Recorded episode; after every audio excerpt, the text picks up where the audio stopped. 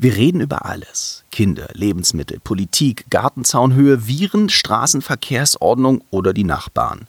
Aber über eine Sache reden wir nicht. Geld. Willkommen beim Podcast der Berliner Volksbank. Hier geht es um das, was die Metropole am Laufen hält. Um euch. Ihr seid da draußen, verwaltet, spart, investiert, verschweigt euer Geld und haltet die Stadt am Laufen. Für uns seid ihr die Helden dieser Metropole. Das ist der Podcast, in dem ihr zu Wort kommt. Goldelse. Geldgeschichten aus der Hauptstadt. Kennt ihr das Gefühl, das ihr nach dem Aufräumen habt? Räumt ihr regelmäßig nicht nur eure überquellenden Schuhschränke aus, sondern auch mal eure Finanzen? Ich gebe zu, ich bin da nicht gerade ein Held bei dem Thema. Deshalb habe ich mich mit Manuela Pfeiffer verabredet. Sie ist ein Berliner Ordnungscoach. Aber nicht nur für vollgestopfte Kleiderschränke, sie bringt Struktur in den privaten Finanzhaushalt.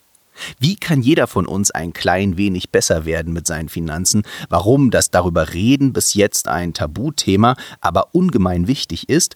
Und was ihre fünf finanziellen Do's und Don'ts sind, verrät sie uns jetzt.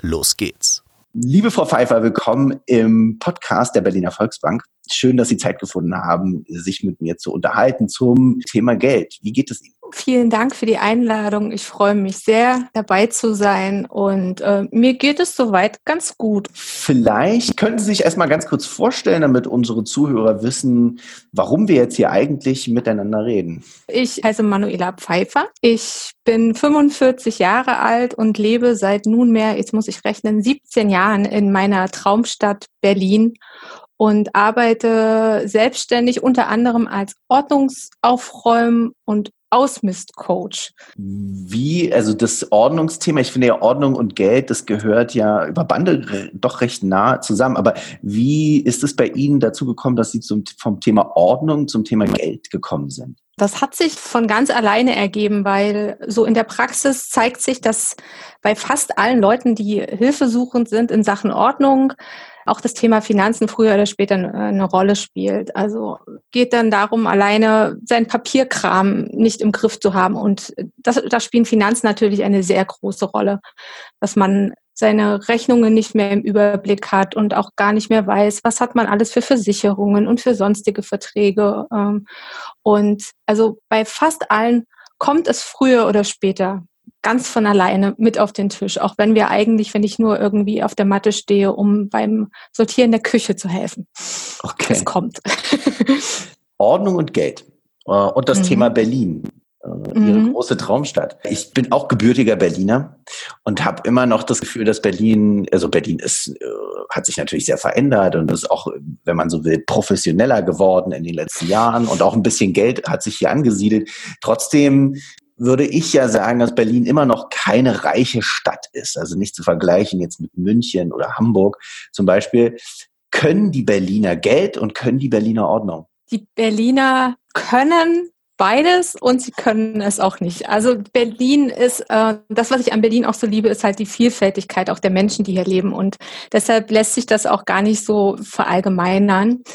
Ich habe das Gefühl, dass die meisten Berliner oder viele Berliner noch sehr leger sind im Gelddingen, weil Berlin ja bis vor wenigen Jahren auch eine der Städte war, die im Vergleich zu anderen Metropolen und Metropolen ja, in Deutschland relativ äh, bezahlbar waren, gerade was die Mieten anbelangte.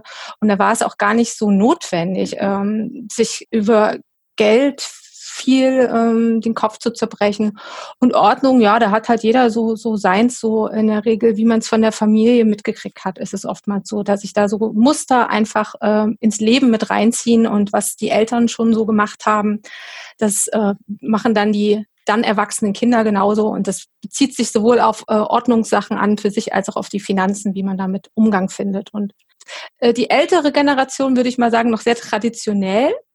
Aber die jüngere Generation, äh, die gehen da schon sehr ihre eigenen Wege, habe ich das Gefühl. Also die sind viel offener, probieren viel aus, auch sowohl beim Ordnung machen als auch bei dem Thema Finanzen und Geld. Also experimentierfreudig sind sie auf jeden Fall und ich bin auch der Meinung sogar mehr als andere. Aber ich bin jetzt auch schon so lange in Berlin, dass ich den Vergleich nicht mehr so habe wie früher. Was ist denn traditionell, traditionell mit dem Thema Geld umzugehen? Was bedeutet das in Berlin? Ja, man geht halt arbeiten, man kriegt sein Geld vom Chef aufs Konto überwiesen und dann geht halt die Miete runter und auch so ein paar Fixkosten und dann guckt man mal, wie man mit dem Rest einfach ja auskommt bis Monatsende und dann geht das ganze Spielchen wieder von vorne los und was äh, bei vielen, die traditionell da noch vorgehen, keine große Rolle spielt, ist in meinen Augen das Thema Altersvorsorge oder generell auch Sparen, Investieren.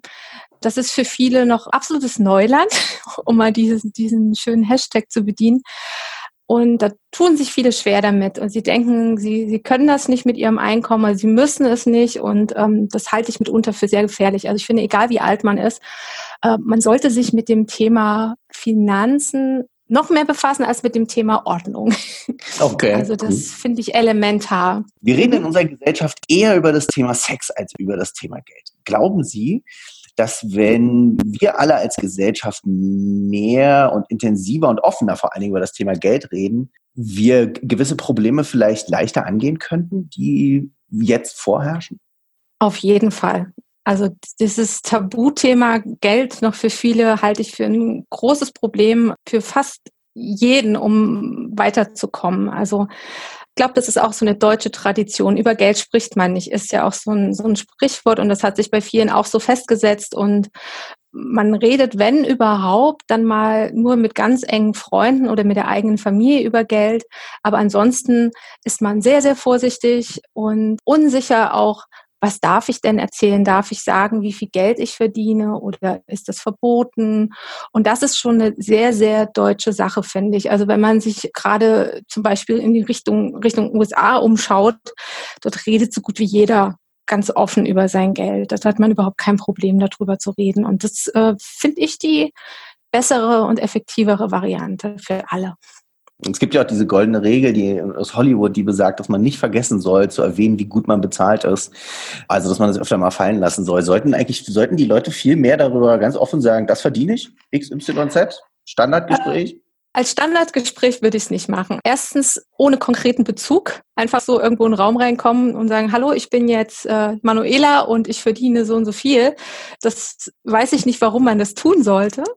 Und ich würde auch nicht jedem einfach so frei raus, jedem dahergelaufenen das erzählen, aber im engeren Umfeld auf jeden Fall. Da finde ich es ganz wichtig. Ähm, also meine Freunde zum Beispiel, die wissen alle, äh, was ich verdiene. Also als Selbstständige ist es ja eh, ähm, gibt es ja eh keinen ganz klaren äh, Geldeingang jeden Monat äh, in gleicher Höhe. Aber drüber reden finde ich ganz, ganz, ganz wichtig. Und das hat auch bei mir und auch bei äh, meinen Leuten, meinen Kunden, mit denen ich bisher in Sachen Finanzen zusammengearbeitet habe, irre viel gebracht. Wenn man einmal den Anfang gemacht hat und sich traut, das jemandem zu sagen, zu dem man auch eine Vertrauensbasis hat, dann bewegt es unfassbar viel. Dann lass uns doch mal in die Erfahrungen gehen, die Sie gesammelt haben. Wer kommt zu Ihnen und mit welchen Anliegen? Also grundsätzlich ähm, geht es immer erstmal mit dem klassischen Ordnungsthema los. Eines meiner gravierendsten Beispiele, die ich bisher erlebt habe, war etwas, das war eine Frau, die frisch in der, nach, kurz nach der Trennung von ihrem Mann Hilfe brauchte. Sie ist in der Wohnung geblieben und es gab einen Keller, den sie schon ganz lange nicht mehr betreten hatte. Ihr Mann hat dort immer nur Sachen reingestellt und sie wusste, dort steht noch ein, ein ähm, Tiefkühlschrank seit circa sieben Jahren, der noch am Strom angeschlossen war. Und dadurch, dass der Keller sehr, sehr, sehr, sehr vollgestellt war, kam sie nicht an diesen Tiefkühlschrank ran, um zu prüfen, ist da überhaupt noch was drin?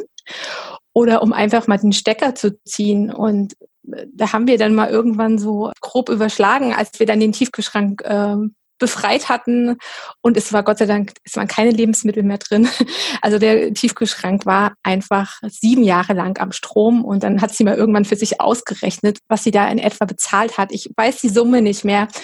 Aber das war so ein Ding, wo sie dann auch sagte, ja, wir müssen sowieso mal gucken in meinen äh, Finanzen. Ich habe überhaupt keinen Überblick. Wahrscheinlich bezahle ich eh für ganz viele Sachen zu viel. Und so kamen wir dann halt in, ins Tun und bei ihr dann auch ins Thema Finanzen, obwohl es einfach nur mit einem zu entrumpelnden Keller angefangen hatte. Und so ist es bei den meisten. Was ist rausgekommen bei der Frau? Als Berechnung Das, Als Berechnung, was, hat, hat, hat, sie, aber hat sie denn ihr, äh, ist sie denn auf den richtigen Pfad äh, finanziell? Ja, ja, auf jeden Fall. Also sie ist bei, also ihr Mann hat ihr nicht nur Gerümpel hinterlassen, sondern leider Gottes auch ähm, einiges an finanziellen Schwierigkeiten und Schulden, die sie jetzt ausbadet. Also es ist so schön gewesen, auch zu sehen, wie sie, wie sie auch aufgeblüht ist, obwohl sie immer noch äh, Schulden hat. Aber einfach zu merken, sie hat, sie sieht, es gibt einen Ausweg und wir haben zusammen quasi so einen klaren Fahrplan erstellen können, was sie tun kann, um äh, ihre finanzielle Situation zu verbessern. Also sie ist immer noch nicht fertig, aber wir stehen in engen Kontakt nach wie vor und äh, sie schafft jetzt ganz viel alleine, wo sie am Anfang völlig völlig hilflos und aufgeschmissen war. Mit der Gefriertruhe dachte ich gleich, da kommt jetzt noch, noch ein gruseliger Twist. Nein, hätte, hätte ich gerne gehabt, aber tut mir leid, ich habe da nichts zu bieten. Jetzt ist es ja so, Okay, das, das sind natürlich sehr, das ist wahrscheinlich ein bisschen extremeres Beispiel. Äh, ich glaube, das Thema Geld ist bei vielen sehr vielfältig. Und jetzt sind wir gerade natürlich aber als Gesellschaft in einer wahnsinnig angespannten Situation. Mhm. Corona. Das Thema lässt sich natürlich nicht verschweigen. Es verändert vor allen Dingen auch die finanzielle Situation von nicht wenig Menschen. Ja. Was ist da Ihre Erfahrung mit was für Themen kommen da jetzt die, äh, die, Leute auf Sie zu? Da hat man ja zum Beispiel das Thema Kurzarbeit, wo sich dann von einem Monat auf ja. den anderen eingeplantes Geld, was ja auch verplant ist bei ganz vielen Familien oder auch Einzelpersonen, ändert. Wie, was sind da Fragen, was sind da für Themen und Probleme, die da auftauchen? Also das Thema Kurzarbeit ist sehr verbreitet oder auch bei Selbstständigen weniger Einnahmen, äh, solche Geschichten. Und das ist oftmals der Spiegel, dass man auf einmal merkt, oh, meine Finanzen sind doch ganz schön eng. Bisher ging es immer irgendwie, aber jetzt äh, merke ich doch am Monatsende, dass ich öfter mal in den Dispo reinrutsche. Das war halt vor Corona nicht. Das ähm, höre ich relativ oft.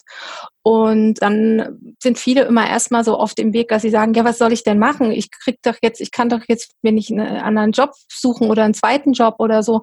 Und wo dann der Knackpunkt sich halt entwickelt, dass man sagt, ja, man kann das äh, Pferd ja auch von hinten aufzäumen. Man kann ja auch erstmal gucken, wo kann man einsparen. Manche Sachen ergeben sich dank Corona auch von ganz allein derzeit. Man hat jetzt gerade jetzt äh, im zweiten Lockdown oder im Lockdown Light kaum Möglichkeiten, sein Geld irgendwie ähm, in Restaurants und Clubs und äh, sonstigen Freizeitaktivitäten zu lassen. Das ist schon mal ein Sparpotenzial, was man nicht außer Acht lassen darf.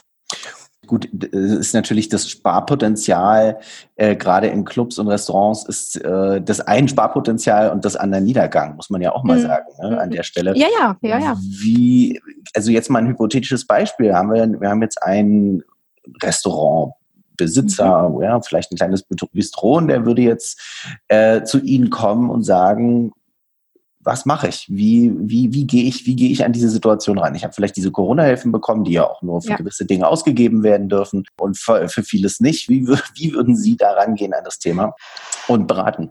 Also der wichtigste Punkt ist immer, egal ob es gerade um so eine wirkliche Notsituation, um so eine existenzbedrohende äh, Situation geht, ich will meine Finanzen in Ordnung bringen, Geschichten, ist, dass man erstmal guckt, wo stehe ich dass man wirklich ganz klar schaut, was kommt wirklich zur Zeit rein jeden Monat? Kommt überhaupt was rein? In der Gastronomie mit unter Null, wenn man keinen Außerhausverkauf machen kann.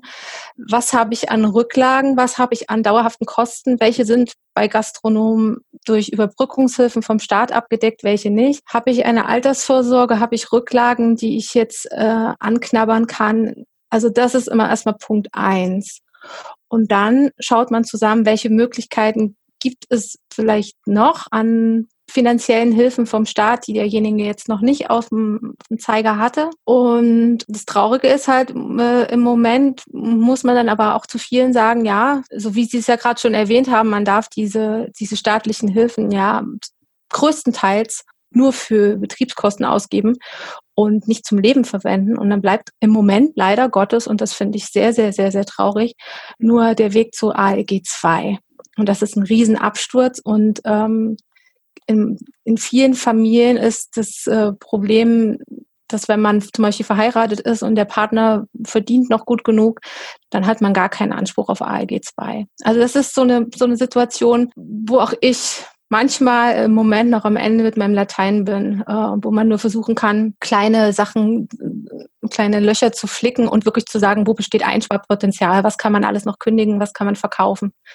Mehr geht bei diesen Geschichten im Moment leider Gottes nicht. Aber mhm. nicht, die, nicht die Augen verschließen, das ist ganz wichtig. Also man muss wirklich gucken und wissen. Und allein das Wissen, wie lange kann ich noch durchhalten ähm, und was kann ich tun, bringt, bringt schon viel es gibt einen wichtigen Partner in diesem gesamten, bei diesem gesamten Thema. Und zwar, das sind natürlich die Banken. Auch aus eigener Erfahrung muss ich sagen, wenn, wenn früher vor allen Dingen auch die Banken bei mir angerufen haben, auch, oder auch bis heute, wenn meine Hausbank angerufen ist, habe ich immer, immer noch ein mulmiges Gefühl, obwohl ich weiß, so schlimm kann es jetzt eigentlich ja gar nicht sein. Ja. Gerade in solchen Situationen, jetzt, äh, Corona ist natürlich jetzt eine, eine angespannte Situation für, für fast alle würde ich ja mal sagen, in der Gesellschaft. Ja. Welche Rolle spielen Banken und wie arbeiten Sie auch mit vielleicht Banken zusammen? Viele haben tatsächlich sehr großen Respekt vor Banken. Und zwar jetzt nicht vor konkreten Menschen, die bei der Bank arbeiten, sondern einfach nur dieses Wort Bank bringt ein ungutes Gefühl, wie Sie auch gerade schon gesagt haben. Und ich glaube, den vielen ist überhaupt nicht bewusst, dass bei einer Bank auch nur Menschen arbeiten, mit denen man reden kann. Und ich arbeite insofern dann mit Banken zusammen, dass ich durch meine Erfahrung weiß, welche Banken besonders gut sind für bestimmte Ansprüche, die meine Kunden haben. Und dass ich auch äh, einfach meinen Kunden manchmal einen Schubs geben kann, sagen, jetzt ruf doch einfach mal deinen Bankberater an und frag ihn mal, ehe du jetzt hier noch 30 Seiten weiter googelst und immer noch keine richtige Antwort findest, frag ihn. Und das hat sich äh, schon sehr oft als ähm, den besten Weg herausgestellt und ähm, auch viele, die zum Beispiel sagen, ah, ich schreibe lieber eine Mail und äh, nee, anrufen, mit denen sprechen und ähm, da ergibt sich oftmals sehr viel. Also um mal noch ein Beispiel zu nennen. Ich hatte eine Kundin, der Mann hatte früher sich immer um die Finanzen gekümmert, auch um ihr Konto. Also sie wusste zwar so ein bisschen, wie viel drauf ist, aber eigentlich hatte sie keinen Plan von nichts und saß dann nach der Trennung ähm, in ihren Papieren und hat überhaupt nicht gewusst, was ist das alles, was haben wir da abgeschlossen und äh, was ist damit gemeint und saß wirklich weinend zwischen den Papieren. Und da habe ich ihr auch dadurch, dass ich natürlich jetzt nicht so ein tiefschürfendes Finanzwissen habe, um da jeden Vertrag bis ins Detail zu verstehen, habe ich ihr empfohlen, einen Termin bei ihrer Bank zu machen. Das war noch vor Corona. Und das hat sie gemacht. Dann ist der Bankberater mit ihr alles durchgegangen, was über diese Bank lief. Er hat ihr sogar noch Tipps gegeben für Sachen, die eigentlich gar nichts mit der Bank zu tun hatten. Und er hat einfach mal ihren, ihren Kopf aufgeräumt sozusagen. Und äh, sie ist dann einfach viel klarer aus diesem Gespräch rausgegangen und konnte dann für sich entscheiden, wie es jetzt weitergeht und was sie behält und, und was sie macht. Also redenden Menschen, nur redenden Menschen kann geholfen werden, sagt man. Und das finde ich wirklich ganz wahr. Wie, wie geht eine jüngere Generation mit dem Thema um? Sind die leichtsinniger, sind die ernster, sind die offener für Gespräche? Ich würde sagen, die sind offener, auf jeden Fall. Somit leichtsinniger, ja, es gibt, also es, es, ist ja auch so ein bisschen das Privileg der Jugend, wenn man jung ist, dass man sich über gewisse Dinge einfach noch nicht so einen Kopf macht und man, das Geld, was man gerade verdient, gleich wieder raushaut. Und andere sind aber schon sehr, sehr, sehr, sehr, sehr vernünftig. Also äh, so wie ich es in dem, sagen wir mal jetzt mit 20, äh, ich wünschte mir, dass ich damals an dem Punkt gewesen wäre, wo heute meine 20-Jährige sind. Man hat natürlich heutzutage auch viel mehr Möglichkeiten, sich weiterzubilden in Sachen Finanzen. Durch das Internet ist das alles viel einfacher. Ja. Also also Jugend fragt auf jeden Fall mehr. Also die haben nicht so diese Hemmungen diesbezüglich, sondern wenn sie was nicht wissen, fragen sie halt oder suchen sich das Wissen irgendwo her. Aber sie blockieren sich da nicht selber, indem sie sagen, ja, keine Ahnung, das kapiere ich eh nicht und äh, kann ich jetzt halt nichts machen. Also da hat die Jugend der älteren Generation schon einiges voraus, finde ich. Weil Sie gerade das Thema Hemmungen ansprechen. Ich, das ist ein gutes Stichwort. Hemmungen und Geld. Was sind denn so Hemmungen, worüber die Leute ungern reden, wenn es um, ums Thema Geld geht? Also erstens um das Einkommen. Das hatten wir ja vorhin schon das Thema. Wie viel verdient man? Über Schulden wird sehr ungern gesprochen. Das sind eigentlich so die beiden Hauptgeschichten, wo die Hemmungen dann liegen bei Finanzen, würde ich sagen. Aber bei Ihnen entblättern sich dann die Leute so.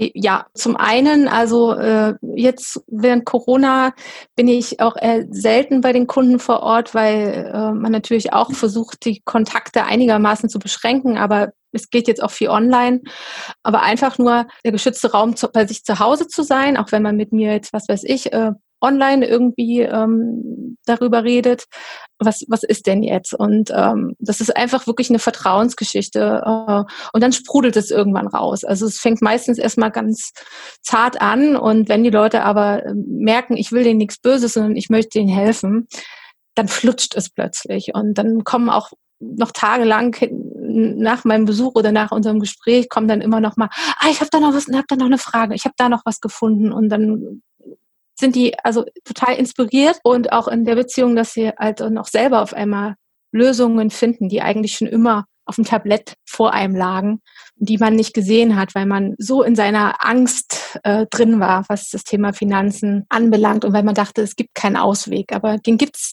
eigentlich für jeden, würde ich sagen. Und für jeden gibt es eine Antwort und noch eine Regel oder was heißt eine Regel oder eine, einen neuen Ansatz. Es hört sich, wir reden ja auch immer, immer so über, über vielleicht sehr dramatische Fälle ja. jetzt gerade, ja. aber ähm, kommen auch wirklich Leute hin, die wissen, es ist im Grunde genommen, wissen sie jetzt, dass sie jetzt nicht aus dem letzten Loch pfeifen, aber dass sie sagen, äh, ich sehe einfach nicht durch. Ja, ja, das ist äh, ja, das ist eigentlich die die Mehr die Mehrheit, aber die haben oftmals noch nicht so diesen Leidensdruck, dass sie dann wirklich äh, da raus wollen, weil solange das Konto trotzdem im Plus bleibt und irgendwie läuft es schon und dann kommt alle paar Monate irgendein Schreiben von irgendwas, ach ja, das habe ich ja ganz vergessen, dass ich da noch was hatte und aber solange es läuft, ist es ist es okay, aber der der Wunsch äh, nach mehr Durchblick ähm, ist, glaube ich, schon eigentlich bei den meisten vorhanden, äh, weil man instinktiv auch weiß, dass es Verbesserungspotenzial gibt. Es gibt aber auch Menschen, wo ich sage, ja, wenn du, wenn du damit glücklich bist, also man muss sich jetzt auch nicht einreden lassen, dass man unbedingt an seinen Finanzen irgendwas ändern muss. Wenn man damit zufrieden ist und wenn man der Meinung ist damit, dass man da auch bis ins hohe Alter gut mit auskommt und dass das alles okay ist, dann kann man es auch so lassen. Also ich zwänge mich, äh, ich dränge mich niemals mehr auf. Also und äh, ich habe auch nicht für jeden eine Antwort, aber es gibt für jeden eine Antwort. Aber ich bin natürlich jetzt auch kein wandelndes äh, Finanzlexikon oder so. Wie oft sollte man sich denn mit seinen Finanzen auseinandersetzen? Was man sollte und was ich mache, ist ein großer Unterschied. Also ich würde sagen, einmal im Monat seine Kontoauszüge durchgehen, ganz grob, und schauen, ob da irgendwas Komisches drauf ist, schauen, ob da Sachen dabei sind, die man regelmäßig bezahlt, aber längst vergessen hat, weil man sie einfach nicht mehr benutzt. Da kann man ja dann mal drüber nachdenken, könnte ich das vielleicht kündigen? So ein Zehner im Monat mehr, das läppert sich auch, wie man so schön sagt. Ich persönlich, ich bin so, ich habe so eine kleine Macke. Ich äh, beschäftige mich tatsächlich täglich mit meinen Finanzen aber es macht mir einfach unfassbar Spaß. Ich kann wirklich aus der Pistole geschossen, weiß ich genau, wie viel Geld ich gerade wo habe und was noch an Ausgaben diesen Monat abgebucht werden wird und was nicht. Und das ist, glaube ich, schon ein, ein ähm, Level, den möchte nicht jeder erreichen und den soll bitte auch nicht jeder erreichen, weil das, ähm, das muss Spaß machen. Und ansonsten einmal im Monat und ähm, also die Kontoauszüge und ich würde sagen einmal im Jahr mal komplett nochmal alles gucken, gerade so Versicherungen, äh, ob da noch alles korrekt ist, ob man da was ändern sollte. Das wären so, wäre so meine Empfehlung. Ja, weil Sie gerade von, von sich und Ihrem Spaß an den Finanzen mhm. sprechen. Was würden Sie denn sagen, war Ihr größter finanzieller Fehler? Mein größter finanzieller Fehler war viel zu spät angefangen zu haben mich damit zu beschäftigen, mit meinen Finanzen. Ähm, also wenn ich mit meinem heutigen Wissen mit 20 angefangen hätte, meine Finanzen zu verwalten, wäre ich an einem ganz anderen Punkt, als ich heute bin. Und dann noch kein größter Fehler, aber etwas, was sich auch durch mein Leben gezogen hat und was, glaube ich, da kann sich jeder an die eigene Nase fassen, äh, Dinge unterschrieben zu haben, die ich nicht verstanden habe. Mhm. Auf den meisten Sachen kommt man zwar relativ leicht und mit wenig Schmerzensgeld wieder raus, aber es gibt auch Sachen, die können richtig, richtig böse sein und einen über viele Jahre noch beschäftigen, obwohl die eigentliche Grundlage dieses Vertrages überhaupt nicht mehr besteht. Also bei solchen Sachen. Also wenn man jetzt einen Kaufvertrag für eine Waschmaschine unterschreibt, ja mein Gott, ähm, das wird einen jetzt nicht bis ein Lebensende begleiten. Aber so größere Sachen, Lebensversicherungen, ähm, auch die Entscheidung zum Beispiel, ob man ähm, als Selbstständiger sich privat krankenversichern sollte, ist für mich auch so etwas, wo sich, glaube ich, viele einfach äh, zu leichtfertig äh, für die private Krankenversicherung entscheiden, was auch irgendwann ein Riesenkostenfaktor sein kann, aus dem man so leicht dann nicht rauskommt. Und deshalb immer vorher fünfmal überlegen, wenn es um solche großen Entscheidungen geht. Und dann die Frage nochmal umgedreht, was war Ihr größter finanzieller Erfolg oder die beste Entscheidung, die Sie getroffen haben? Die beste Entscheidung war, dass ich alles, dass ich die Verantwortung für meine Finanzen irgendwann komplett selbst in die Hand genommen habe. Zum einen mein Finanzwissen aus eigenem Antrieb aufgebaut habe und zum anderen auch ähm, Dinge, wo ich vielleicht gesagt hätte, ja, da kann ich ja auch nichts für, das hat der und der oder die und die mir ja eingebrockt und er hat mir ja Quatsch erzählt und dass ich einfach sage, ja, hake es ab, es ist jetzt wie es ist, find einen Ausweg und äh, schon in dem Moment, wenn man sich, wenn man sich dafür entscheidet, selbst die Verantwortung zu übernehmen, passiert äh, ganz viel mit einem selber. Also das erlebe ich auch bei meinen, bei meinen Kunden. Nur dieser Punkt, da hat sich noch nicht, da hat man noch nicht eine, ein Euro weniger Schulden oder ein Euro mehr auf dem Konto, aber alleine dieser Punkt, ja, stimmt, es ist egal, es, es, es, es, es bessert sich ja auch nicht, wenn ich jetzt sage, der und der und der ist schuld. Selber machen, selber informieren und lernen. Okay. Ich würde sagen, wir kommen jetzt mal so ein bisschen in, in nochmal ein bisschen sowas wie eine Zusammenfassung und dann habe ich noch mhm. ein, ein kurzes Ping-Pong-Spiel. Äh, schnelle Fragen, schnelle Antworten. Oh mein Gott. okay. Aber ganz kurz nochmal für unsere Zuhörer. Ja? Fünf Geldordnungs-Dus, die würde ich ja. gerne einmal zusammengefasst haben. Das Allerwichtigste, was ich vorhin ja auch schon gesagt hatte, äh, ist im Grunde eine Bestandsaufnahme. Also, dass man einfach erstmal guckt, wo stehe ich überhaupt mit meinen Finanzen? Was habe ich für Einnahmen? Was habe ich für Ausgaben? Und ganz wichtig, bei den Ausgaben nicht vergessen die jährlichen Zahlungen. Also bei ganz vielen ist es so, dass da einfach dann im Januar die Autoversicherung in Höhe von ein paar hundert Euro fällig ist und man hat es einfach mal wieder vergessen. Oder Weihnachten kommt auch immer so plötzlich, dass man solche Sachen auch mit, mit äh, einplant in seine Bestandsaufnahme auf der Kostenseite, die man hat.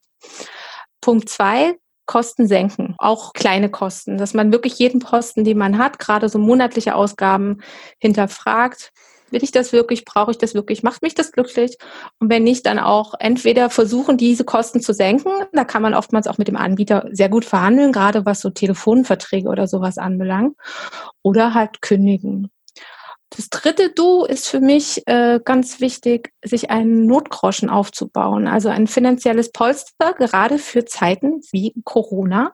Da gibt es unterschiedliche Empfehlungen, dass man sagt, dass man mindestens drei Monatsgehälter zum Beispiel zurücklegt, auf die man im Notfall zugreifen kann. Und im Notfall ist jetzt nicht gemeint, wenn meine Waschmaschine kaputt geht, so, sondern wirklich, wenn, meine, wenn mein Einkommen in großem Maße oder komplett einbricht. Bei manchen reichen auch drei Monatsausgaben, also an Fixkosten. Aber Notgroschen an und für sich aufbauen halte ich für elementar. Dann das, was ich auch gerade schon angesprochen habe, Punkt vier, Finanzwissen aufbauen.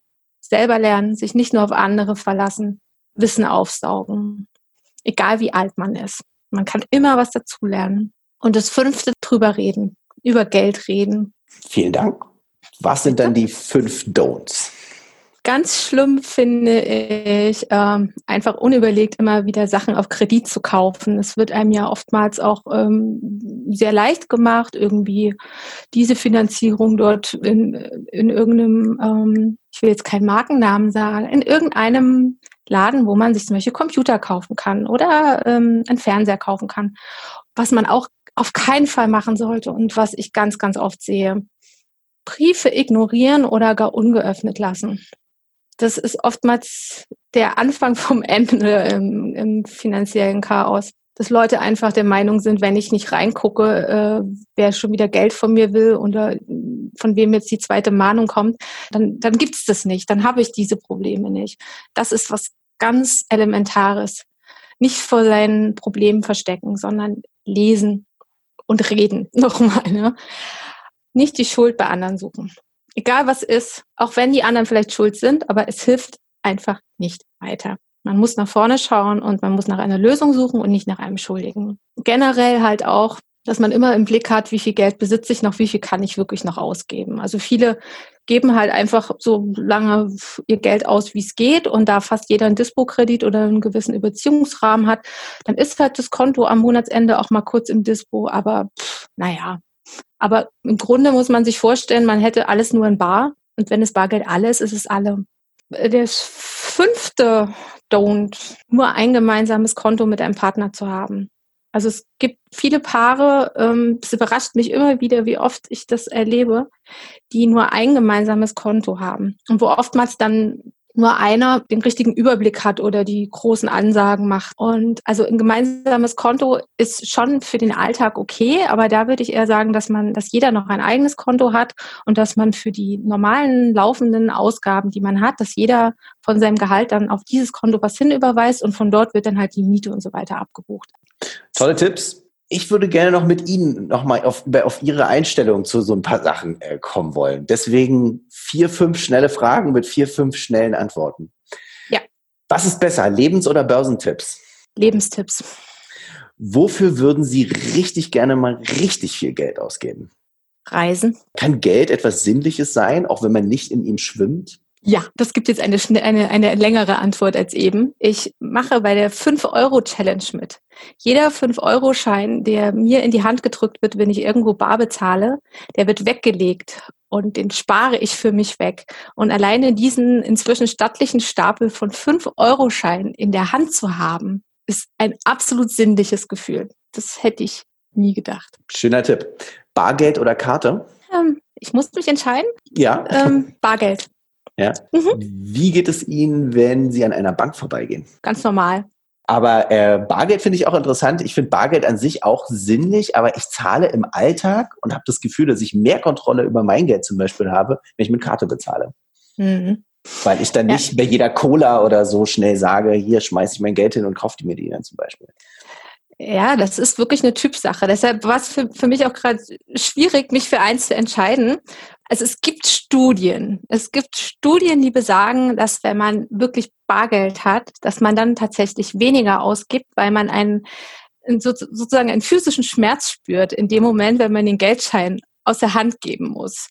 Und also ich persönlich, bei mir ist es auch so, wenn ich zum Beispiel mal irgendwo mit Karte bezahle, dann geht es mir manchmal so, ich gehe aus dem Laden raus und dann gucke ich hinterher auf den Kassenzettel, was habe ich denn jetzt überhaupt bezahlt? Das heißt, ich achte da auch gar nicht auf die Summe, während wenn ich bewusst bar bezahle, dann sagt sie mir einen Betrag und dann muss ich auch überlegen, welchen Schein nehme ich jetzt hier gerade raus. Und da habe ich ein, ein, ganz anderes Feeling für. Aber das muss mhm. jeder für sich selber entscheiden. Das Wichtigste ist immer, dass man versucht, äh, seinen Überblick zu behalten, egal wie man bezahlt. Wunderbar. Vielen Dank, Frau Pfeiffer. Ich wünsche Ihnen alles Gute und ich hoffe, Danke. dass wir alle, dass Sie, ich, wir alle gut durch die Corona-Krise kommen und natürlich alle Zuhörer vor allen Dingen auch. Bleiben Sie gesund. Bis zum nächsten Mal. Das wünsche ich auch. Dankeschön. So, ich werde dann mal meine Kontoauszüge durchgehen, mich ransetzen und Ordnung in den Laden bringen. Und du? Hast du ein paar Hinweise bekommen, die dir helfen konnten? Wenn du eine Beratung brauchst, komm doch einfach in eine der 124 Berliner Volksbank-Filialen oder besuche uns im Netz auf www.berliner-volksbank.de. Bis zum nächsten Mal bei Goldelse, Geldgeschichten aus der Hauptstadt.